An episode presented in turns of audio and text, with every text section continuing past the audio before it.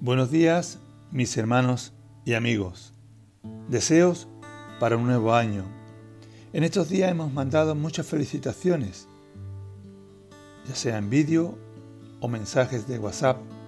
Hemos mostrado nuestros mejores deseos a familiares y amigos, deseando que todo les vaya bien, incluso deseándoles que les vaya mejor que el año anterior.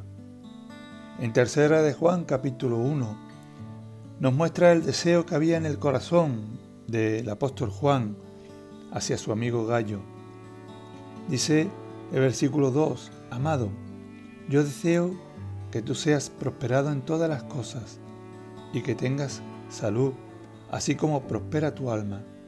Pues mucho me regocijé cuando vinieron los hermanos y dieron testimonio de tu verdad, de cómo andas en la verdad.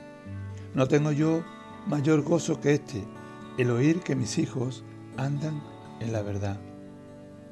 El apóstol Juan escribe esta carta tan entrañable y llena de amor a sus amigos, y concretamente Gallo, que es uno de ellos, este hombre que se mantuvo fiel en la doctrina, este hombre que había aceptado la deidad de Cristo, este hombre que se había mantenido firme en la verdad y fiel a ella, y no solamente que se mantuvo fiel por la verdad, sino que trabajó para la verdad.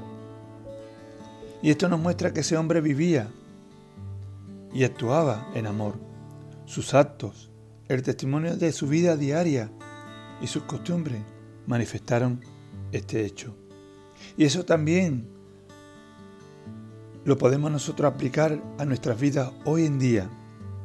Si deseamos actuar correctamente, entonces tenemos que pensar correctamente y actuar en verdad y por la verdad.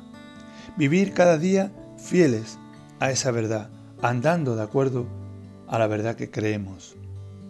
Hemos comenzado un nuevo año y el Dios que nos ama nos dice en su palabra, en Jeremías capítulo 7, escucha mi voz y seré a vosotros por Dios y vosotros me seréis por pueblo, y andar en todo camino que os mande para que os vaya bien. Que el Señor, nuestro Dios, te bendiga en este día.